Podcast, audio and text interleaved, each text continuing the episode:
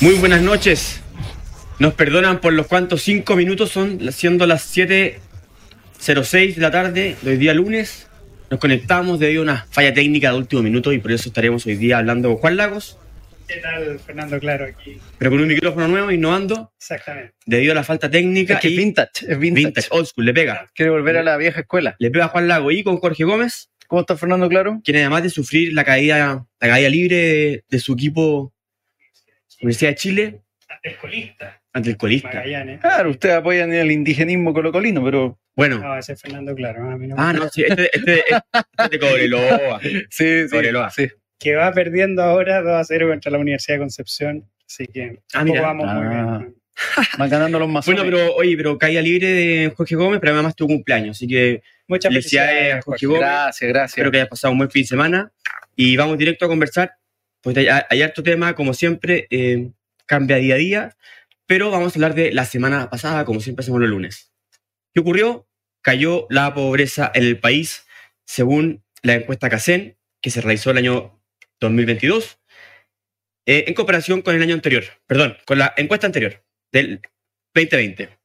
Del 10% de los chilenos que eran pobres en el 2020, cayó al 6,5% de los chilenos, al 2022. Exactamente. Juan Lagos, tú querías decir algo, me dijiste, sobre este tema. Sí, no, obviamente que, que siempre eh, uno ve esto con un primer análisis y claro, uno dice esta disminución del 10 al 6 y sobre todo considerando que la pobreza en, la, en, la en comparación a la penúltima, a la antepenúltima casel con la penúltima había aumentado, había aumentado obviamente, resulta ser eh, una buena noticia, pero obviamente esa buena noticia eh, hay que siempre considerar las especiales circunstancias en las cuales se refleja esta CACEN. Es decir, Es una, es una foto.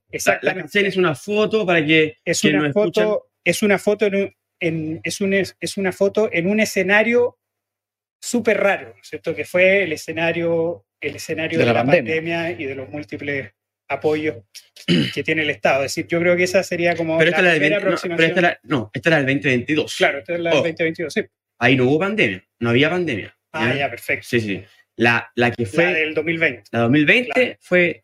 em, Tengo una duda, tú que eres economista debes saberla, pero. ¿por qué no está la medición 2021 acá? Porque esa es la No, comparación. porque no es todos los años. Claro. Ah, no es No, todos los años. claro. Ya, perfecto. Esto es una encuesta que es muy, Muy sofisticada. muy sofisticada, Sí. sí, muy bien hecha. Juan, ¿y decir algo más o que te interrumpí? No, no, no, Ah, ya. pero dale y No, pero lo-. Los efectos, o sea, lo- las circunstancias especiales Claro. del 2022 que hu- hubo, para, que, para, para dejar en claro, son menos que las que hubo en, 20 en el 2020. ¿ya? Exacto. Porque en el 2020 la pobreza fue del 10,7% eh, y podría haber sido mucho peor. Es verdad. Porque ahí hubo muchas transferencias del Estado para aliviar a quienes no tenían ingresos autónomos. ¿ya? ¿Qué, es, ¿Qué son los, los ingresos autónomos? Son los ingresos que las personas, las familias, eh, reciben por su trabajo. ¿ya? Sin embargo, la línea de pobreza se ve sumando los ingresos autónomos, es decir, el trabajo, de ingresos diferentes, por consultorías, cosas así, rentas. ¿Tuviera un rentista? No. Ojalá. Eh, pero ingresos propios, Claro. autogenerados. Además, se le suman entonces a eso el ingreso por transferencias del Estado. Claro. ¿ya? Que se denominan ingresos monetarios. Ingresos monetarios, claro. Y, y después hay otro que, que, se, que, se, que, se, que tiene que ver con, que se suma también, que tiene que ver con arriendo, ¿ya? Pero no, no entremos en eso porque lo importante aquí, creo yo, son estas do- estos dos ingresos que reflejan cuánto recibe eh, una familia, ¿ya? ¿Qué ocurrió en el 2020? Los ingresos desde el Estado, transferencias, fueron muy altas Exacto. Y ayudaron a que la pobreza no cayera tanto, Claro. o sea, no aumentara tanto. Porque aumentó del 8,5 en el 2017 al 10,7 en el 2020 Claro. y luego se sacan todas estas ayudas y la pobreza igual cae al 6,5. ¿A qué se debe esto? A que igual habían ayudas en función de que tú trabajaras, lo que se llama el IFE laboral, que va a morir, ¿ya? Y además, una política pública que se realizó desde el gobierno de Piñera para subir la... La PGU. No, No, no. para subir la pensión solidaria, el pilar solidario. El pilar. El pilar solidario. Eso fue el 2019, que empezó a funcionar durante el 2020, digamos 2021, 2022, y se focalizó en los más pobres. ¿Ya? ¿Y qué significa eso? Que los, los- las personas que estaban jubiladas, que recibían una pensión solidaria baja, empezaron aumentar su ingreso debido a esta política focalizada. Y al final, durante el 2022, se, se, se- se- genera la, la PGU, Claro. que luego aumenta a las personas que le llega eso, pero a la PGU le llega principalmente a gente que, que no era pobre. Claro, exactamente. ¿ya? Entonces, por eso, por eso hay, una, hay una discusión que quienes observa- observan los datos eh, están empezando a pelear, eh, porque la PGU no habría sido la política que disminuyó la pobreza, sino que la, el, aumento, del pilar- del, del pilar, pilar solidario, que luego desaparece y es reemplazado por la PGU, que sirve para, eh, digamos, eh, darle, darle recursos a los que recibían antes el pilar solidario, pero además se extiende hasta el 90%, eh, digamos, o sea, que no, a la gente que no pertenece al 10% más rico de la población de chilenos. ¿Se entiende, no? Entonces sería una, una referencia de, de, de recursos. recursos eh, monetarios a la gente más pobre del país, que habría hecho disminuir la pobreza. Sin embargo, hay que preguntarse qué ocurre con los ingresos autónomos. ¿cierto? Ese es el punto clave. Eh, ¿Qué ha ocurrido? Y desgraciadamente eso ah, eh, disminuyó. Los ingresos autónomos de la familia disminuyeron con respecto a los años anteriores e incluso se mantienen prácticamente iguales desde la CACEN anterior incluso, del 2013. ¿Ya? Eh, ¿Qué significa eso? Que llevamos, o sea, es el reflejo de estar 10 años Estancado. estancados. Económicamente. Y es malo como política pública a largo plazo porque la idea es que la gente sa- salga de la pobreza no gracias a las ayudas estatales, sino que por, eh, por tener un buen trabajo, que eso implica también estabilidad y proyección a futuro. Entonces, bueno, la noticia es buena, eh, pero no tan buena si uno se pone a mirar eh, eh, los datos específicos eh, de esto. Además, yo agregaría otra cosa. Los pobres mayores de 60 años son el 3,1% de los chilenos. De los mayores de 60 años. Es decir, la pobreza en los jubilados no es muy alta. Sí, claro. ¿ya? Y bajó, sí, del 4,5 al 3,1. Sin embargo, entre los niños menores de 17 años, la pobreza eh, es mucho más alta, es más, es más del 10%, y bajó apenas desde el 13 al 10%. Es ahí donde creo yo tenemos que focalizar nuestro esfuerzo eh, y donde obviamente las políticas regresivas de educación gratuita y miles de otros subsidios no consideran a los niños eh, porque simplemente no votan. Esa es la razón, digo no yo. marchan. Eh, y no marchan, claro, claro. Exactamente. Es el, el olvido en que están los niños en nuestro país y, cre- y creemos, al menos, creo, los tres de, de esta mesa creen lo mismo, ¿no? No sé. Así es. ¿Sí? Yo concuerdo. Pero bueno, entonces, Oye, eso... Eso, y ah, fíjate eso- que hay un punto que, que lo vi hoy día en el Instagram del, del think tank eh, Horizontal Chile, Ah, que si uno compara en las personas más pobres, ¿no es cierto?, en el, en el decil 1, por así decirlo, eh, y, y- y tú comparas eh, estos ingresos, digo, ¿cómo eran los ingresos autónomos en 2017 ¿Sí? y cómo son en, en la CACEN eh, del año 2022? 2022? Se ve una disminución del 43% en los ingresos autónomos y un alza en los subsidios de un 60%. Entonces, Ahí está la explicación Ahí es donde uno se ve, claro, que eso obviamente es una mala señal que en las partes, en las partes menos calificadas del país, en donde, en donde pueden llegar a sufrir también estos cambios tecnológicos de una forma más brusca. Quizás puede ser eso. O sea, no sabemos cuál es la Claro, exactamente, esa puede ser también una de las razones, pero, pero, pero eso fíjate que lo dice muy bien eh, el economista David Bravo en una entrevista en Exante. Él dice, bueno, aquí hay buenos resultados, pero también hay malos resultados. Hay, eh, hay buenos resultados en, en la disminución de la, De la pobreza, pobreza, mm. claro, pero también hay resultados que son muy preocupantes en, en la disminución de los ingresos autónomos de las personas más pobres y en el estancamiento en general Mm. y por lo tanto él dice que sería un grave error del gobierno el quedarse solamente con la buena noticia y no preocuparse eh, en los datos que son mucho más eh, alarmantes Obvio. y que obviamente esos datos lo que en realidad demanda es que Chile necesita más crecimiento, más productividad, cosas que lamentablemente no están en el discurso político del Claro. gobierno día a día. Porque Y yo eso le agregaría lo- un punto. No solo más crecimiento, más inversión, sino que también mejoras a nivel educativo. Porque Bueno, esto es lo que, lo que pasa es que la productividad, por lo general, tú la puedes relacionar a que eh, una mejor educación genera eh, aumento en productividad. Y eso termina reflejado en eh, mejores salarios. ¿Cachai, no, Jorge Gómez? Sí. Ya, se entiende. Esa es el- la mirada como a largo plazo. Pero yo creo Ahora- que no está en, el- en la discusión. Ese es el problema. Bueno, es decir, el- está, ¿cuál es- cuál es el ha- riesgo? hablan, hablan que estamos estancados en productividad hace tiempo, pero no Claro, hacen nada para mejorarla. Eso, Eh, es- de hecho, hacen todo lo contrario. ¿Cuál es el riesgo de esto? Es que efectivamente se produzca la sensación de que solamente incentivando transferencias tú ayudas a mejorar la Claro. situación. Pero si uno lo mira en la mirada, eh, en la perspectiva a largo plazo, claramente aquí, al considerar, por ejemplo, el tema de los ingresos autónomos, hay en el mediano y largo plazo un riesgo de que esos ingresos autónomos sigan bajando o bajen fuertemente mientras aumentan Sí, los aportes y entremos en una especie de dinámica tipo Argentina, donde Eso. finalmente la gente termina dependiendo de las ayudas eh, sin, sin tener acceso, cuando- sin generar sus propios ingresos. Claro, porque van a empezar a, mm, a celebrar eh, todo, es- todo este éxito de las transferencias. Pero, Claro. como bien terminaste diciendo tú, Jorge, las transferencias cuando se dan mal, digamos, cuando se diseñan mal en la política pública, desincentivan el empleo. Que es lo que ha pasado en Europa. En Europa incluso, yo cuando estuve ahí, años mozos, 2005-2006, yo tenía unos amigos que se iban a, desde Albania, se iban a Alemania a, a recibir sueldos y sin trabajar. Eh, a recibir sueldo del Estado. ¿Y de qué? ¿Cómo lo reciben? ¿Por qué? Por el estado de bienestar mal diseñado.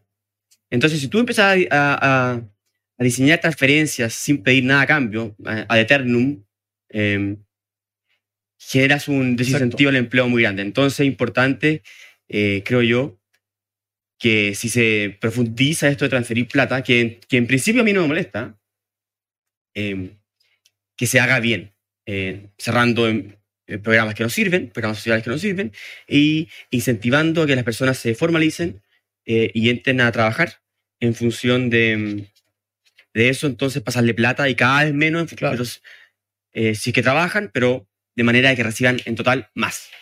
Así es. Esa sería una, una política de transferencia Adecuado. medianamente adecuada, claro, sin entrar en detalles que son infinitos.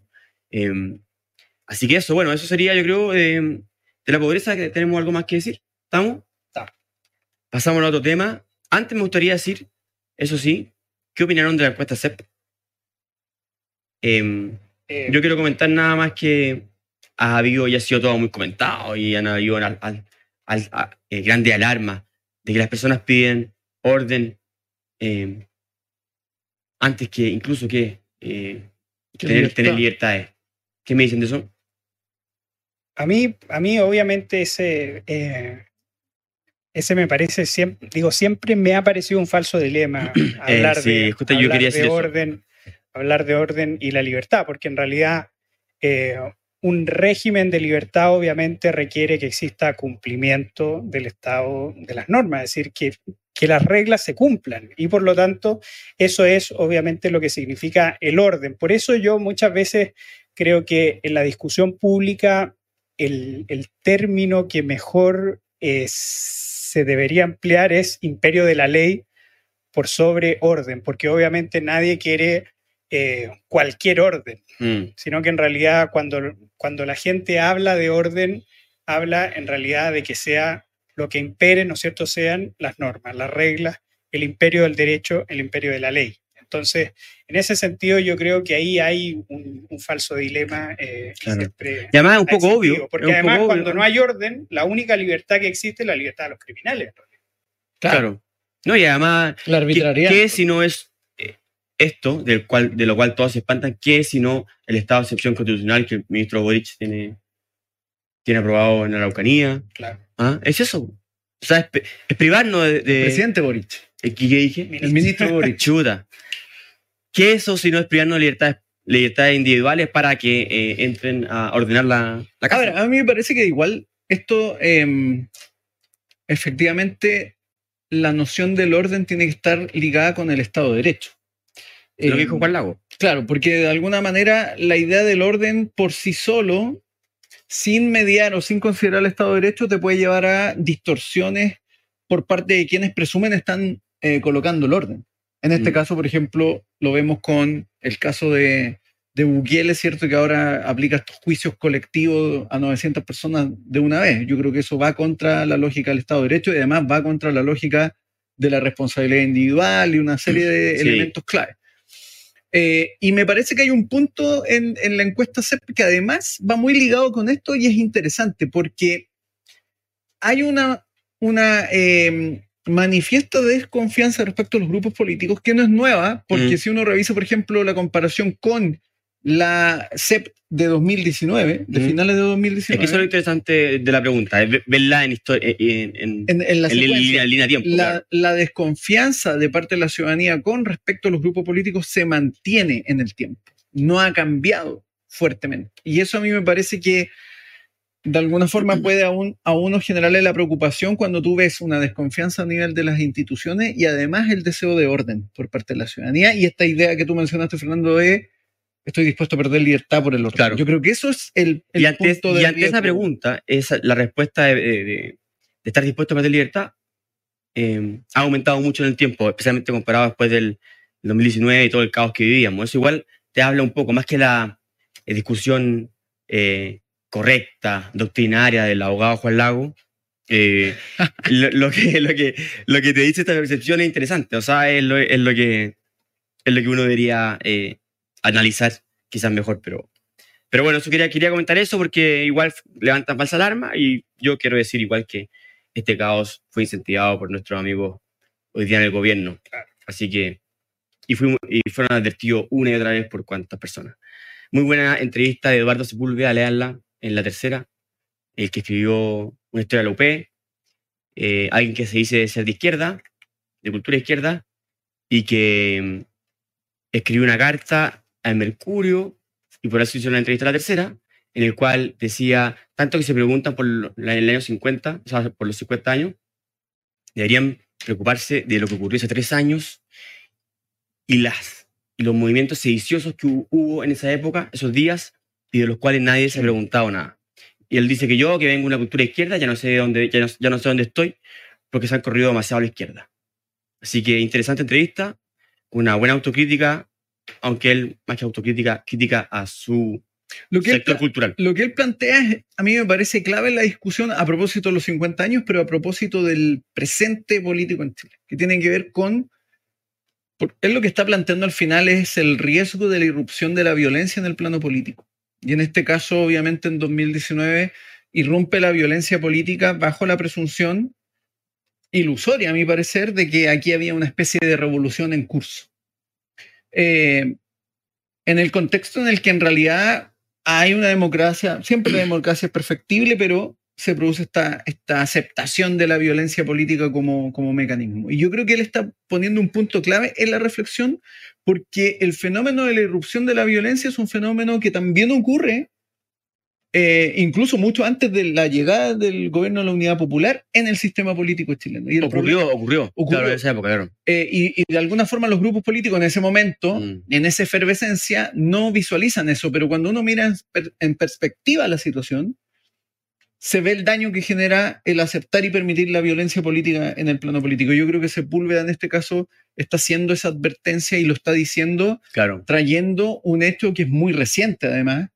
Yo no sé si efectivamente la violencia política ha salido del plano de lo político. Lo que pasa es que hoy día muchos de los que aceptaron la violencia política en 2019 gobiernan y Mm. obviamente no quieren olitas en el, en- en- mientras ellos gobiernan, pero la duda está si ellos van a respetar los marcos y las reglas del Estado de Derecho y la democracia cuando no gobiernan. Es decir, van a volver a recurrir al recurso de la, de la violencia, valga la redundancia, cuando sean oposición. Las barricadas, las barricadas son un uso legítimo Claro. de la protesta. Eh, entonces a mí me parece Expresión que legítima de protesta. ahí hay un problema también que la izquierda, yo creo, y la izquierda sobre todo, en este punto voy de lleno contra la izquierda más frente amplista y, el comunismo, ¿cierto? Que son los que hoy día gobiernan, que de alguna forma su rechazo a la violencia política es más bien táctico que ético. Yo creo que hay un problema de parte de ellos que en este caso el historiador está siendo muy, muy latente. Es periodista, entiendo.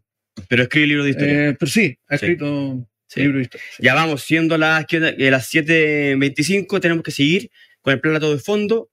Eh, invito a todos los a quienes nos escuchan a compartir la cocina, ponerle me gusta, eh, difundir nuestro trabajo, por favor, ya que necesitamos apoyo eh, y que seamos escuchados en todo Chile. ¿Estás pidiendo auspiciadores? No, nunca. No. No, nosotros, nosotros, no, nosotros vivimos. eh, de hecho, eh, eh, Jorge quería ocultar el, la marca del vino, la marca del vino, pero vivimos de apoyos. Vamos directo a el capitalismo y los dichos que de nuestro presidente Boric, la ministra Vallejo y el presidente de Convergencia Social, eh, Diego Ibáñez. Eh, ¿Qué ocurre, Jorge Gómez, con el capitalismo y todo lo que se ha dicho A al respecto? A ver, yo aquí, yo creo que el presidente Boric ha abierto un flanco que es bueno para quienes creemos que el capitalismo es mejor que el comunismo. En Ah. primer lugar.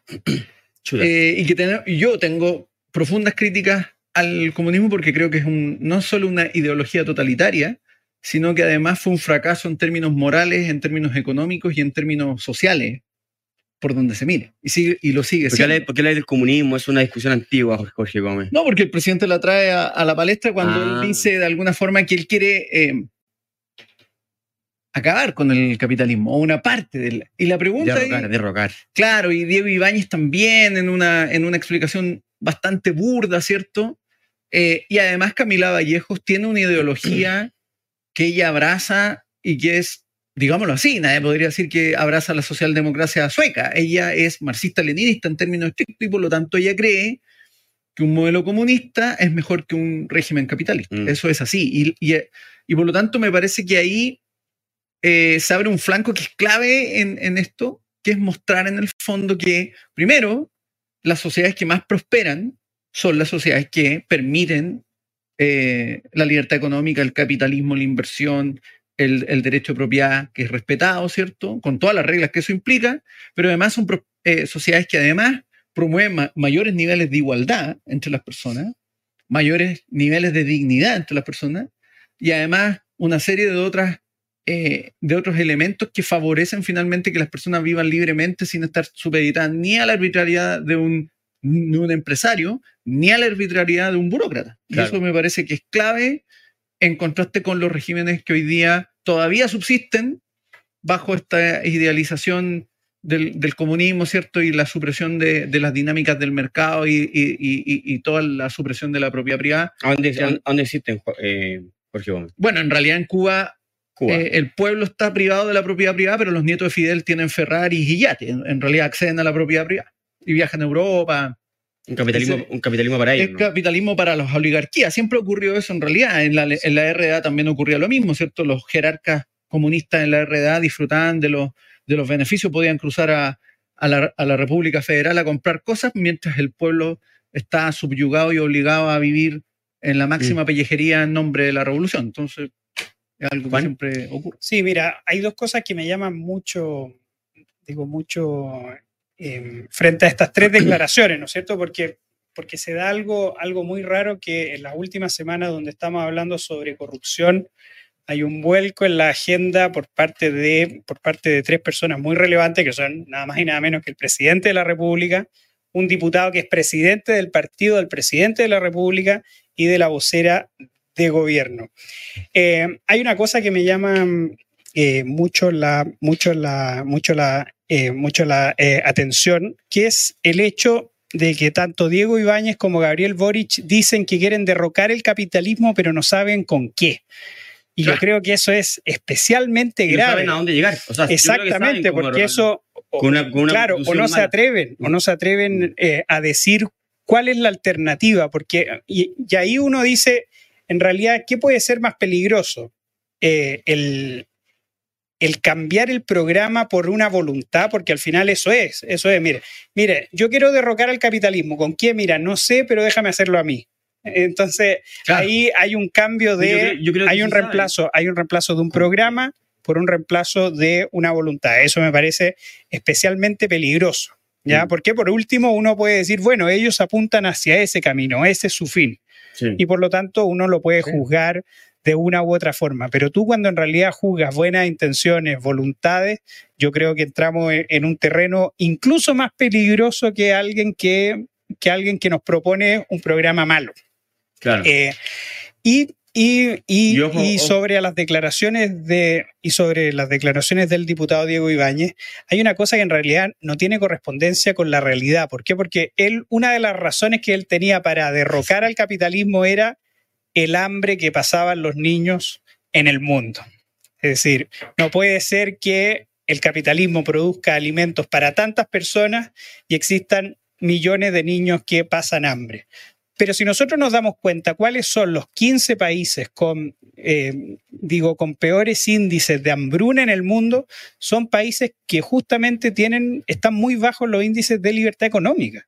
No, Entonces, es pura ridiculez lo que es, eh, es sumamente ridículo hacer eh, culpar por el hambre, por el hambre que pasa en Níger, eh, en el Congo, en Haití, al capitalismo. Yo creo que eso es, es bastante absurdo y no tiene correspondencia con la realidad. Y, te complemento algo, Juan Lagos, porque me parece clave lo que dijiste, es que Diego Ibáñez probablemente apoya o ha apoyado el proyecto chavista en Venezuela, ¿cierto? Y cualquiera...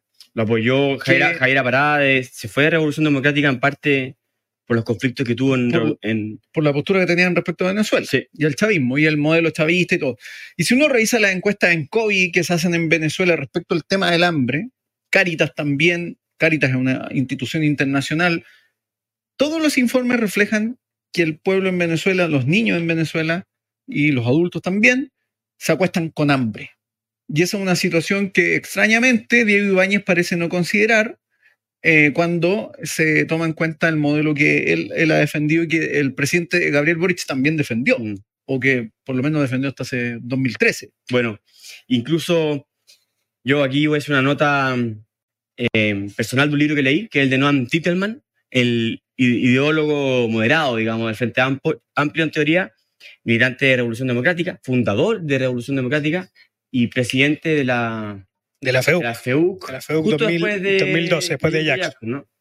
Él, es un estudioso, es, doctor en estudios sociales, creo, en, en, Londres, en, en, LSI, además de economista, y licenciado en literatura. sí. O sea, eh, estudios no le faltan. Y acaba de escribir un libro que se llama La Nueva Izquierda, desde la marcha estudiantil a, a, la moneda, algo así. Y ahí él dice, que lo único que, o sea, lo único que coinciden las izquierdas es en el fin último que buscan. ¿Ya? ¿Y qué sería ese fin último? Superar el capitalismo. Lo dice literalmente. Ahora dice, sin embargo, eh, coincidimos porque no sabemos cómo superarlo. ¿A qué vamos? ¿Con qué, qué modelo de sociedad les podemos entregar? Y se preocupa. Él, ahí es autocrítico dice, bueno, em, esto, eh, eh, esto me preocupa y creo que es señal de por qué coincidimos. Claro, porque es fácil coincidir en algo eh, en lo cual. Deseo. En, claro, en un deseo. Claro. No, no, y además, si uno se da cuenta, es un fin, es un fin último bastante aparente. ¿Por qué? Porque en realidad esto, esto lo que significa el superar el capitalismo, eh, eh, usando una metáfora, sería destruir una casa. Pero ¿qué se hace después? En realidad, en el, en el qué se hace después, yo creo que está la pregunta política más fundamental. Y el hecho de que ellos no la respondan, yo creo que es sumamente peligroso para cualquier proyecto político. no, e, e que resulta bastante inadmisible. Incluso es como destruir una casa y luego pretender construir otra, pero sin recurrir a los criterios de construcción de, la, de esa casa. Es decir, ni a los mismos materiales, ni a los criterios de construcción. Es decir, plantearlo desde una inventiva absolutamente nueva y distinta. Y yo creo que en eso claramente hay un, no solo un absurdo, yo creo que hay una imposibilidad, porque ni siquiera ellos yo creo que estarían dispuestos a renunciar a, muchas cosas que... A la propiedad privada. Eh, claro, que el mismo ejercicio de la propia algunos comunistas la provisión. Yo creo que no. Yo creo que los jerarcas nunca renuncian a, los, a, los, a, los, placeres, a los placeres que genera el mercado en otras instancias. Bueno, en todo caso, viajan eh, Camila Vallejo no sé, qué dijo entre medio de estas declaraciones y dijo, tenemos que llegar, por lo tanto, a, un estado de bienestar. ¿Y qué es un estado de bienestar sino un capitalismo? Un, estado capitalista. Es una falsa dicotomía la que ella plantea, de hecho. Así que bueno, están medio confundidos, es pura taquilla, eh, buenas intenciones, como dice Juan Lago, pero bueno, ya, ya hemos visto que la gente con buenas intenciones no, no, era, no era muy buena, ¿no? Un- hacemos un recuento, ¿no? ¿En Es- qué sentido? Ah, A Es ver, decir, yo creo que ahí está, es muy clave esa frase que dijo el gran Milton Friedman, que hoy día está de cumpleaños, Está de cumpleaños, Milton ¿cierto? Friedman. sobre que, sobre que es necesario juzgar a los políticos no por sus intenciones, sino que por los resultados. Esa es la Oh, clave, Y a las personas no por sus intenciones, sino por, por sus actos. Claro, exactamente. exactamente. Porque independiente de los, los resultados pueden ser Claro. malos, eso, pero las personas, claro, pero los sistemas, Exactamente. eh, vamos, bueno, pero hay, hay una discusión filosófica, más larga. Sigamos entonces con eh, lo que acaba de reconocer el ministro de Justicia, a que no, propósito de buenas intenciones, que no sé, que no sé por qué es tan famoso, desde cuándo lo- nuestro radio escucha, no- no- nuestro, nuestro, nuestro, nuestro radio escucha en Spotify, YouTube. eh, ¿Alguna vez habían visto a un ministro de Justicia tan famoso, no? yo creo Ex- que nunca. extraño. Jorge Gómez, nómbrame tres ministros de Justicia. Carlos Maldonado. Bien. Oh, eh, A los radicales va a nombrar solo. no, no, no, a ver, Carlos Maldonado. Ay, mira, ya hay José tres Antonio radicales. José Antonio Gómez. Isidro Solís. Ahí tenés. Puros radicales. Y- Isidro Solís. Ahí están los Ahí radicales. está, todos los radicales. Bueno, nadie los conocía. ¿Y qué otra?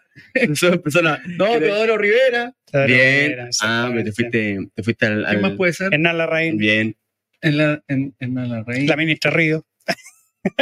Juan Lago, un, un abogado la Que nos plaza. dejó, una- que nos dejó, No, un que nos dejó. en Derecho. Potencial. Oye, ya entonces el ministro de Justicia, que está haciendo las de abogado del presidente Boric, Exactamente. de ese, vocero, ese, ese ha sido el rol. y, y claro, de cualquier cosa menos ministro de Justicia, bueno, algo, reconoció que eh, eran casos de corrupción lo que él estaba viendo. Se ref- estaba refiriendo, yo escuché la entrevista principalmente a, al Al caso de democracia. caso de democracia viva, sí, Claro. que eso es más evidente, y, y bueno, y también de que son ignorantes para gobernar, porque él dice que necesitan cursos de, de probidad. Señor, usted no debe robarse plata. es bien raro lo que dijo el ministro, pero Es- bueno. Es absurdo el, el argumento, porque de alguna forma aquí lo que da a entender, hay dos, dos puntos clave en esto. Mm. Primero, que esta gente llegó a gobernar sin tener idea de cómo hacerlo, Ujú. pero aquí lo clave es que llegó a gobernar sin tener idea de cómo hacerlo en lo más mínimo. Este es el punto clave, en lo más mínimo. Es decir, eventualmente, si yo voy a hacer un uso de recursos o una transferencia de recursos tan importante, eventualmente podría preguntar si esto genera algún problema, si esto implica alguna transgresión de la legalidad. Entonces, ni en lo mínimo tenía idea. Y, y en segundo lugar, me parece que, que también es un poco contradictorio que él esboce esta idea de que al final hay corrupción, pero que eventualmente esto se explicaría por un nivel de ignorancia de quienes gobiernan que bajo ningún punto de vista lo exime de actos. Responsabilidad, claro. Sí, sí, fíjate que, que, que si nosotros hacemos un repaso de cuáles han sido las intervenciones del ministro eh, Cordero. del ministro Cordero eh, Vega, Cordero Vega en esta, en esta polémica de la fundación ha sido bastante errático, porque si nos damos cuenta, él partió, eh, eh, él partió, fíjate, eh, corrigiendo al presidente Boric, digo, cuando el presidente Boric dijo que nosotros estábamos al tanto de lo que pasaba en democracia viva, ¿no es cierto? ¿Por qué? Porque el presidente Boric confundió una toma de razón con Claro. eh, el leerlo él. Esa fue lo primero, eh, esa fue la primera intervención eh, del ministro Luis Cordero. Luego, otra intervención del ministro Luis Cordero fue cuando dijo que las personas del caso Democracia Viva tenían que restituir los montos. Y ahora estamos viendo que esto se judicializó. ¿Por qué? Porque desde Democracia Viva Sí, no, ¿No quieren? no quieren restituir los montos. Entonces, ya se ven ya se ven que las estrategias del ministro han sido bastante erráticas. Mm. Luego, hace cuatro días atrás, hablaba de errores, que en realidad lo que pasaba eh, eh, con, con estas polémicas era por errores. ¿Por qué? Porque no se habían exigido boletas de garantía. Y ahora nos dice en su última intervención que el caso de Democracia Viva era un caso claramente de corrupción, de abuso eh, en, en el manejo de los recursos y que sería bueno, ¿no es cierto?, que eh, las personas eh, primerizas tomaran un curso, siendo que la misma Contraloría dice que estaba, estaba esa posibilidad, pero que desde el gobierno no la tomaron por temas de agenda. A Entonces, pesar de que eh, eh, incluso los gobiernos anteriores, que tenían más experiencia, eh, tuvieron muchos funcionarios eh, estudiando en Claro. curso. Capacitando. Los de Piñera y Bachelet II. Claro, Se exactamente. capacitaron. Eso, eso, eso pasa como con los funcionarios políticos que ven que ellos tienen problemas de agenda, pero si nos damos cuenta de todas las personas que trabajan en el gobierno y que no forman parte eh, del mundo político, todas esas personas toman estos cursos sobre, eh, sobre probidad, transparencia, administración del Estado, entre muchas, entre muchas otras cosas. Entonces, ¿qué, digo, ¿qué es lo que vemos nosotros en el caso, en el caso, en el caso del ministro Cordero? Al igual que en todos los miembros de la clase política vemos un comportamiento errático. ¿Por qué? Porque el tipo ahora dice que el caso de democracia viva fue corrupción. Y la pregunta es, ¿por qué no lo dijo Antes. semanas atrás? Es decir, Porque no, hay- estaban los no hay- antecedentes. no hay nuevos antecedentes, No claro, hay no. nuevos antecedentes, No. exactamente. Y Mm. además un tipo que en realidad conoce el derecho. Uno presume que un profesor, eh, eh, un profesor que es doctor en derecho administrativo, Acusado de plagio, mucho cuidado. Exacta- O sea, no acusado, perdón, digo, condenado. condenado a plagio por la Facultad de, Derecho de la Universidad de Chile. Pero aún Ya estaba así, confundido, que se plagió todo su, su No, claro, estudio. Ah, ah, exactamente. Entonces, es ahí donde uno en realidad no entiende este comportamiento errático, este comportamiento que ahora se pone a reconocer recién cuando ya es demasiado tarde el reconocer, es decir, cuando ya es absolutamente evidente que el caso de democracia viva es corrupción. Además, el, el- el ministro dijo el, el domingo que, que en estos nuevos convenios que aparecieron, eh, cuestionados por la Contraloría, desde los gobiernos regionales, ¿los, los vieron? ¿No? ¿Qué cosa? Bueno, hubo harto convenio 26, creo que son, de los cuales 22 son del gobierno regional de los lagos. Fueron cuestionados por, por con- Contraloría. Y dijo el ministro que están siendo revisados, porque se les pidió eh, rectificación, y eh, debido a eso, todavía no toman, la- toman razón Ya. y no se les ha dado la plata. Convenio millonario. Sin embargo, hoy día en la mañana apareció Patricio Vallespín, el gobernador de Los Lagos, y dijo, efectivamente, hemos recibido esa plata, pero estamos eh, eh, cambiando todas las políticas eh, que, con la, Contraloría no ha pedido, porque cambiaron los criterios de Contraloría para, revisar todos estos convenios. ¿Qué significa eso? El, el periodista, el periodista era Iván Valenzuela en, en TTC Radio y le decía, oye, pero pero, le decía entonces, gobernador, las platas fueron entregadas sin tomar razón.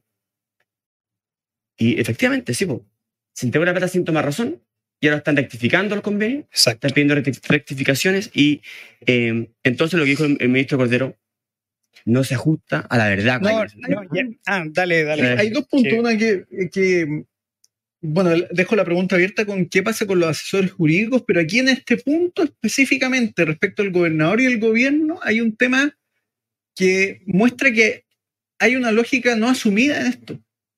Y es que el gobernador no es un representante del gobierno. Se supone que el gobernador es un sujeto electo Obvio. para ejercer una función respecto a una región. Por lo tanto, el ministro del Ejecutivo, ¿cierto?, de Justicia, no tendría por qué estar tratando de explicar lo que Acciones hace del un gobernador. gobernador. Ahí hay un problema claramente de, de atribuciones. Eh, ahí, ahí, también hay un enredo institucional, porque los Exacto. gobernadores son elegidos, pero además son, son como los antiguos intendentes, el delegado presidencial está metido entre medio, Claro. es muy enredado. Claro. Entonces, que por eso la, la opinión pública quizás se pierde ahí. Jorge, te interrumpí. No, ese, ese era el punto. Ah, eso, Me ah. parece que eso es un punto clave en esto, Mm. que también se ve esto, el ministro tratando de explicar lo que eventualmente hizo un gobernador no le corresponde, No, desde ningún punto de vista. Sí, fíjate que en esta, en esta, eh, en esta entrevista que da Cordero eh, a, a- a Iván Valenzuela, yo creo que hay, hay varios puntos, hay varios puntos que son muy cuestionables, junto co- con los que nosotros ya comentamos, es el hecho de que el ministro esté cuestionando la facilidad con la cual ahora se pueden, eh, eh, digo, se pueden eh, formar fundaciones. Es decir, eh, en estos casos de corrupción nosotros hemos visto que se le han entregado plata a fundaciones recién abiertas Sí, y el ministro ve que el problema es que las fundaciones se pueden abrir con facilidad. sí dijo eso, li- realidad- eso dijo literalmente. Exactamente. Acá hay, dice acá hay como dos patitas de pro- del problema. Entonces, Una sí, pues entonces en realidad el ministro no está viendo el problema donde, donde, de verdad está, ¿no es cierto? Claro. Obviamente, el gran problema en el caso convenio es que estas personas, es que miembros del gobierno entregan plata sin, ningún, sin Obvio. ninguna contemplación a fundaciones. Eso es. Pero el ministro está viendo que el problema en realidad está Es que las en la facilidad con la cual nacen muy fácilmente. Eso es como decir, eh, no, y de hecho él dijo, lo dijo, él claro. dijo, sí. dijo, oye, esto eh, de, de abrir fundaciones es, es- es similar casi a, a la una- empresa en un día. Exacto, que Pero- un escándalo, Eh, claro. según el Oye, ministro. Buenísimo, eh, digo yo, porque, o sea, ¿qué importa que la empresa, es como, es como decir que las empresas que roban o que no tengo idea que hacen mal o estafan a sus consumidores, el problema de que esas empresas lo hagan es porque se hace muy fácilmente. Que se pueden Es como, decir, es claro. como decir tan absurdamente como decir, esta persona consiguió, eh, consiguió el carnet para conducir eh, expeditamente en un día. Claro. Chocó, ah, no, el problema es que, Que se le es que consiguió el carnet rápido. Sí. Hay que y no demorar, hay que demorar la entrega. Claro, hay que demorar la entrega en meses para Lo que que, pasa es para que que la licencia de conducir Ahí la funcione. Del gobierno, a través de esta opinión del ministro, es desviar el foco no a la dinámica de captura de la sociedad civil por parte de grupos políticos, sino que en a la dinámica de la propia sociedad civil la responsabilidad. Pero esto es muy absurdo y uno lo puede entender, por ejemplo, si es que, supongamos, existiera un escándalo donde una compañía de bomberos capturada por un partido político se dedica no solo a obtener recursos, sino que selecciona a sus miembros solamente entre sus adherentes políticos. Político.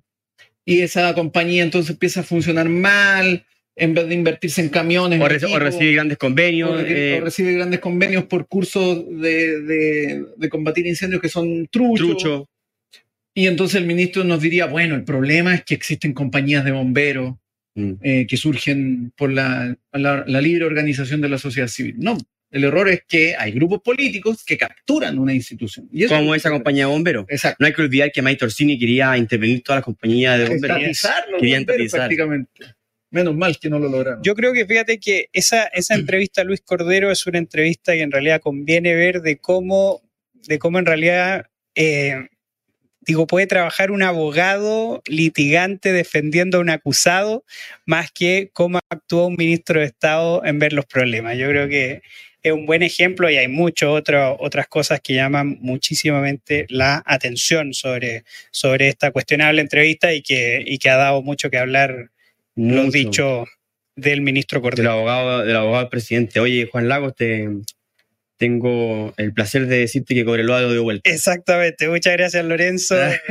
Pero quedan cinco minutos, así que tampoco... eh, Lorenzo Aguilar, uno de nuestros escucha en YouTube, nos informa en vivo y en directo que Cobreloa lo ha dado vuelta. lo ha dado vuelta. De Gran- 2-0 a 3 a 2. Grande Correloita, gracias, gracias Lorenzo, pero falta todavía. Ya, vamos, que queda el jugo de la semana. El jugo de la Póngale, oye, póngale a me gusta, difunda nuestro trabajo, comparta este video, por favor, para difundir nuestro trabajo. Em, y nos vamos directo al jugo de la semana. ¿Parto yo? Dale, Jorge. Gómez. ¿Está tomando agua? Vamos con Juan Lago, entonces, vamos con Juan Lago. Bueno, mi jugo, mi jugo de la semana eh, se basa en una entrevista que dio el, el ex convencional Daniel Stingo a la revista El Sábado. donde en realidad, mientras uno la leía, se escuchaba un violín ahí Pobre, mostrando todas las pobre penurias, todas las penurias de, de- de el mismo Daniel Stingo, que pasó de la gloria, ¿no es cierto?, del estallido social a, a ser el convencional más votado, ¿no es cierto?, en las elecciones a convencionales, a tener problemas eh, económicos, que obviamente no se los deseo a nadie, eh, y problema también en la captación de clientes. ¿Por qué? Porque su imagen se vio severamente afectada por su trabajo y por su desempeño en la Convención Constitucional y además luego con ser uno de los grandes activistas de la extrema izquierda con su, con su programa La Voz de los que Sobran, que nos enteramos que los, los estudios de La de los que Sobran estaban en la oficina del estudio de abogado de Daniel Stingo. Entonces, en realidad,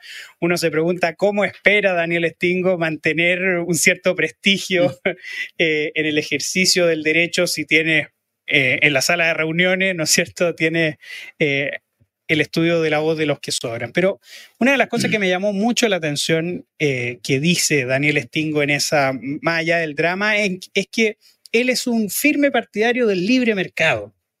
Es un firme partidario del libre mercado, entonces él en realidad como que tampoco entendía este, este revuelo en contra de él y verlo como la figura de la extrema izquierda. Qué delirio. Pero es ahí donde uno se pregunta, un partidario del libre mercado, ¿estaría a favor de una constitución que debilita la libre iniciativa individual, que debilita los derechos de propiedad, que eh, incluido también la propiedad industrial, que Además. esa era una de las grandes debilidades, que ayuda a endeudar al Estado, porque recordemos, en el proyecto, en el proyecto fallido de nueva constitución, estaba la posibilidad de que las municipalidades se pudieran endeudar. Es decir, muchas veces uno dice, mira, es que esto se rechazó por tal o, o- o tal cosa, por la tía Pikachu. No, en realidad había miles de razones más por las cuales Muy, oponerse. a muy este técnicas, Exactamente. de Entonces, verdad. claro. es ahí donde uno se pregunta, y, y aquí aprovecho, aprovecho de contestar eh, a, lo que, eh, a lo que pregunta eh, Javier Traverso de cómo un partidario del libre mercado puede proponer, digo, políticas para, digo, para el crecimiento económico, obviamente están en defender la propiedad, obviamente están en el incentivo, eh, en el incentivo de la producción, en defender y en respetar eh, a los emprendedores. Esas son las claves, esas son las claves del éxito. Y, y llama mucho la atención de que Daniel Stingo ahora se esté dando cuenta eh, de que él era un firme partidario del libre mercado, a pesar de que ha demostrado que ha sido todo lo contrario en este último tiempo, lamentablemente. Le deseo suerte de todas maneras, porque Oye, no le deseo mal a nadie, yo así suelo- que sí, ojalá no. que pueda recuperar eh, el estatus económico que antes Sí, tenía. yo, yo Mucha suelo- suerte, Daniel. Grande, John. Yo suelo, no me la voy a dar, dar aquí de jesuita, ni mucho menos, pero yo suelo ser un poco compasivo con esa entrevista. Sin embargo, esta no me dio ni una compasión. pena. Cero pena. Hashtag cero pena. Cero. No, lo digo muy en serio, muy en serio. Sí. El domingo en mi casa, todos, todos igual me dio pena, decían. A mí ¿Qué nada, nada. Mi hermano, sí, mi- mis cuñados, nada. Nulo. Nula pena. El jugo mío de la semana será la UDI y su presidente Macaya, que yo creo que está, bueno, está todo coordinado, y su insistencia, insistencia en no conversar con el gobierno. Creo que yo, yo creo que eso está mal, eh, de manera eh, ética y también política, creo que le, le está restando, están dando jugo, como diría este, este programa, porque no les funciona, están cayendo en lo que ellos, ellos tanto criticaron eh, de una manera radicalmente excesiva y, y políticamente creo que no, no, no tiene sentido. Ellos deberían oponerse a todo, a todo lo que el gobierno de Boric propone en materia de pensiones, porque es una reforma muy, muy mala, eh, de manera simple y clara, porque la ciudadanía ya entiende lo que es un sistema de pensiones mucho más de lo que lo entendía antes. Así que creo que están mal ahí, están, están jugando una mala jugada política y peor jugada, eh, digamos, de principio eh, democrática. Así que el presidente de la UDI Macaya, mal. Jorge Comercio. Mi jugo de esta semana es eh, la ministra vocera de gobierno, Camila Vallejos. ¿Y por qué es el jugo esta semana para mí? Porque la ministra en una entrevista en un programa de televisión, ante eh, las eh, acusaciones que se han hecho respecto al ministro Jackson, dijo que esto era un error, que era un error imputarle delitos a una persona y además eso usarlo para entre comillas, chantajear una discusión política. Ante eso, uno de los panelistas del programa le pregunta si ella se arrepiente de haberle imputado un delito, en este caso un carabinero en Panguipulli, que en un procedimiento policial, eh, en, términos estrictos, le disparó a un sujeto que lo amenazaba y que trató de atacarlo con un cuchillo. La ministra de alguna forma trata de zafar y Sí. dice, esas fueron opiniones políticas. El problema acá es el chantaje.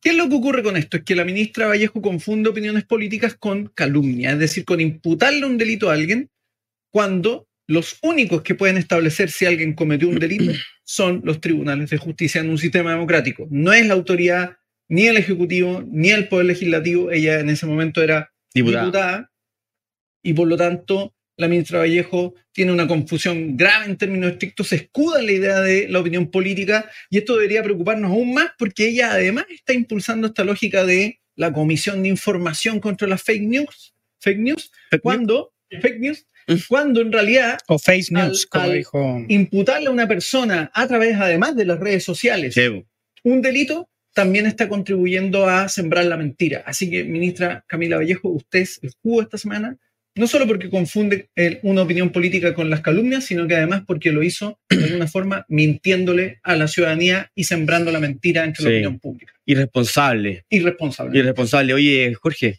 eh, yo no sé si viste que el sábado, día anterior, la ministra Vallejo insistió en esto mismo. ¿En serio? Le preguntaron, sí, porque le, pero le preguntaron a Pito de la de que tú acabas de decir, de la Comisión de Desinformación. Y le dijeron, oiga, ministra, usted está, está llevando esta agenda y, y, y ¿qué es lo que ocurre cuando usted imputa calumnias como lo hizo con el, el senador Novoa? Oh, En la época, ah, porque cuando murió, ella puso, muere impune el, el delincuente Novoa. ah, tienes razón. Y dice exactamente lo mismo, para que vean lo, ¿cómo se dice? Eh, lo ordenado que son. Sí. ¿ah? El Partido Comunista. ya. Bueno, existen, lo siento. No, o no- ella se ampara en. o- Ella puede calumniar apelando que son opiniones, opiniones políticas. Y lo, y, lo, y lo- y lo dijo ahí en la mañana, o sea que eso que habrá, habrá sido que el viernes, el jueves, eh, pero luego lo repite en vivo y en directo, que es la entrevista que dice Jorge.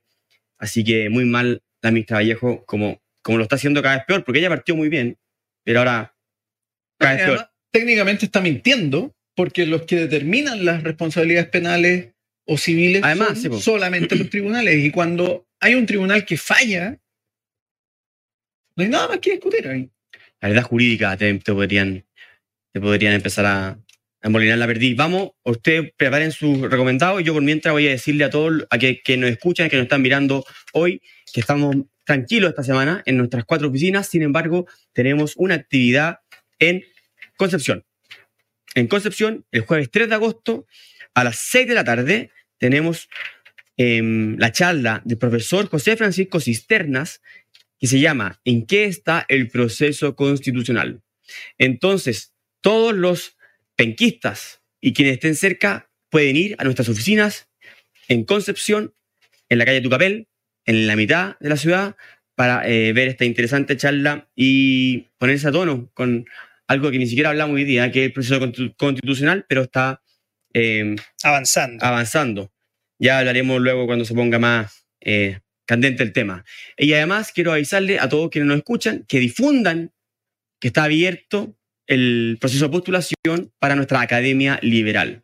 Eh, nuestra Academia Liberal es un curso, digamos, que consiste en, en varias sesiones de liberalismo, digámoslo así, y educación cívica, donde estarán grandes profesores como Jorge Gómez, Axel Kaiser, eh, Maracedini, también estará Juan Lagos, quizás no sabemos si que ¿Quién lo, sabe? lo Quizá confirmamos, El invitado sorpresa. eh, y, El profesor sorpresa. y varios más. Así que métase a la página, eh, difúndalo entre sus conocidos, entre sus amigos jóvenes, sobrinos, si es que nos escuchan, son mayores, hijos y mucho más. Así que ya saben, Academia Liberal, abiertas las postulaciones que parten a fines de agosto, las clases, y en Concepción tenemos actividad sobre el proceso constitucional. Jorge Gómez, cuéntanos qué quiere recomendar a nuestros Mi, baja- mi bajativo de esta semana es una película. Es eh, Oppenheimer, la película del director Christopher Nolan. Siempre la moda, Jorge Gómez. que es una película que la recomiendo 100%, ah, por lo menos a mí me gustó, eh, y creo que es una película, bueno, él- de alguna forma voy a contar la historia, no todo el final, ¿cierto? Eh, estamos, estamos corto tiempo. Una historia que eh, aborda muy bien las tensiones entre la ciencia, el poder, entre el, el ego personal y el pensamiento, en sentido estricto, la tensión entre medios y fines, cómo eso de alguna forma, en ciertos contextos, pone a los sujetos en un dilema entre, entre qué medios elegir y cuáles son los fines que se buscan y cómo eso puede generar una serie de contradicciones. Y creo que es una reflexión muy importante porque además es un personaje muy clave. Mm. Eh, Oppenheimer es el que impulsa de alguna forma y dirige el proyecto Manhattan, que es la, el, todo el proceso de creación de la, de la bomba atómica, todas las implicancias que tiene luego el lanzamiento de esta bomba en Hiroshima y Nagasaki y todo lo que viene después, eh, que de alguna forma se ve reflejado en el personaje. Yo le recomiendo 100%, así que si pueden vayan a verla, esta película Oppenheimer de Christopher Nolan. Me gustó mucho, yo, yo también la vi, así que adhiero a la recomendación de Jorge Gómez. Gran película, grandes dilemas de la historia universal. Y gran elenco. Gran elenco, además buenos actores. Eh, yo quiero. Ascanio Caballo, eso sí, no, no fue muy buena onda con la película. ¿No? Pero bueno, es buena, vayan a verla, entretenida, tres horas. Por suerte no hablaste de Batman, Jorge Gómez, se van a hablar sabe todos, todos los Batman de memoria. Ah, es que la, No. la trilogía de Nolan. Ya, silencio. Silencio, si no he terminado. Estamos. Yo voy a recomendar a propósito del capitalismo un libro publicado por la Fundación para el Progreso, publicado por nosotros hace ya varios años, Capitalismo, ¿por qué no? De Jason Brennan. Es un gran libro de un filósofo que en esa época no estaba tan famoso, pero hoy día ya ha pasado ya seis años, creo, eh, está cada vez más famoso en el mundo. Es un gran eh, pensador de Estados Unidos, eh, ahora trabaja en la Universidad de George- Georgetown y sus libros están siendo bestsellers eh, académicos. Además de todos sus papers, tiene una productividad impresionante. Impresionante. Y este libro habla de por qué el capitalismo no es solo bueno por las consecuencias que trae, eh, que es lo que hablaba un poco Juan eh, hace un rato, porque obviamente ha eliminado las miles de hambruna que había en el mundo, porque produce riqueza, ayuda a los más pobres y ayuda al mundo entero, sino también por los principios que defiende y porque cómo permite a cada uno vivir su proyecto de vida de la, de la manera más eh, fácil posible. Capitalismo, ¿por qué no? Jason Brennan, eh, publicado por la Fundación Progreso, Un gran libro. en su librería más cercana, desde Arica a Magallanes. Y si no está, vaya exíjalo. Eso, lo pide, lo pide. Y le dice al librero, eh, lo distribuye zigzag, para que el librero se ubique, porque es nuestro distribuidor que llega desde Arica a Magallanes, repito. Juan Lagos, Eh, fíjate que mi recomendación fue, mi, fue mi lectura del, fin de semana. Es un libro de Brian Dillon, que es un, que es un ensayista irlandés, y el libro se llama Ensayismo. Es un ensayo sobre el ensayo, es decir, sobre este género literario eh, donde, donde él apunta reflexiones sumamente interesantes sobre esto, reivindica el ensayo como una, digo, como un como género. un camino literario, Ah. como una aventura literaria, y además se basa en, en sus grandes maestros, que yo creo que son los maestros de todos los ensayistas, como Montaigne, Pascal, Emerson, eh, Susan Sontag, entre, entre tantos otros. Yo creo que es un libro súper interesante eh, y es un libro para darle otra perspectiva a los ensayos. Está en, está en, en- está en, está en editorial Anagrama Anagrama. es de este año y también está disponible en Script gratuitamente para los que están suscritos. Así que Ah, muy recomendado, muy recomendado este libro, Ensayismo de Brian Dillon. Excelente, yo no, no lo conocía, Brian Dillon, ensayismo. Sin recomendar cosas piratas. po. Estamos entonces siendo las 8.03. No, pero yo pago por, por leer el Sí, libro. dijiste, así dijiste, dijiste sea, bien. Ya, bien, excelente. Gracias a todos los que nos escuchan. Difundan nuestro trabajo y ya no molesto más a los, a los, que, a, a los que están en Spotify. Así que, queridos comensales, buenas noches, buen lunes, buena, semana. Pásenlo bien. Chao. Chao, chao. Chao, chao.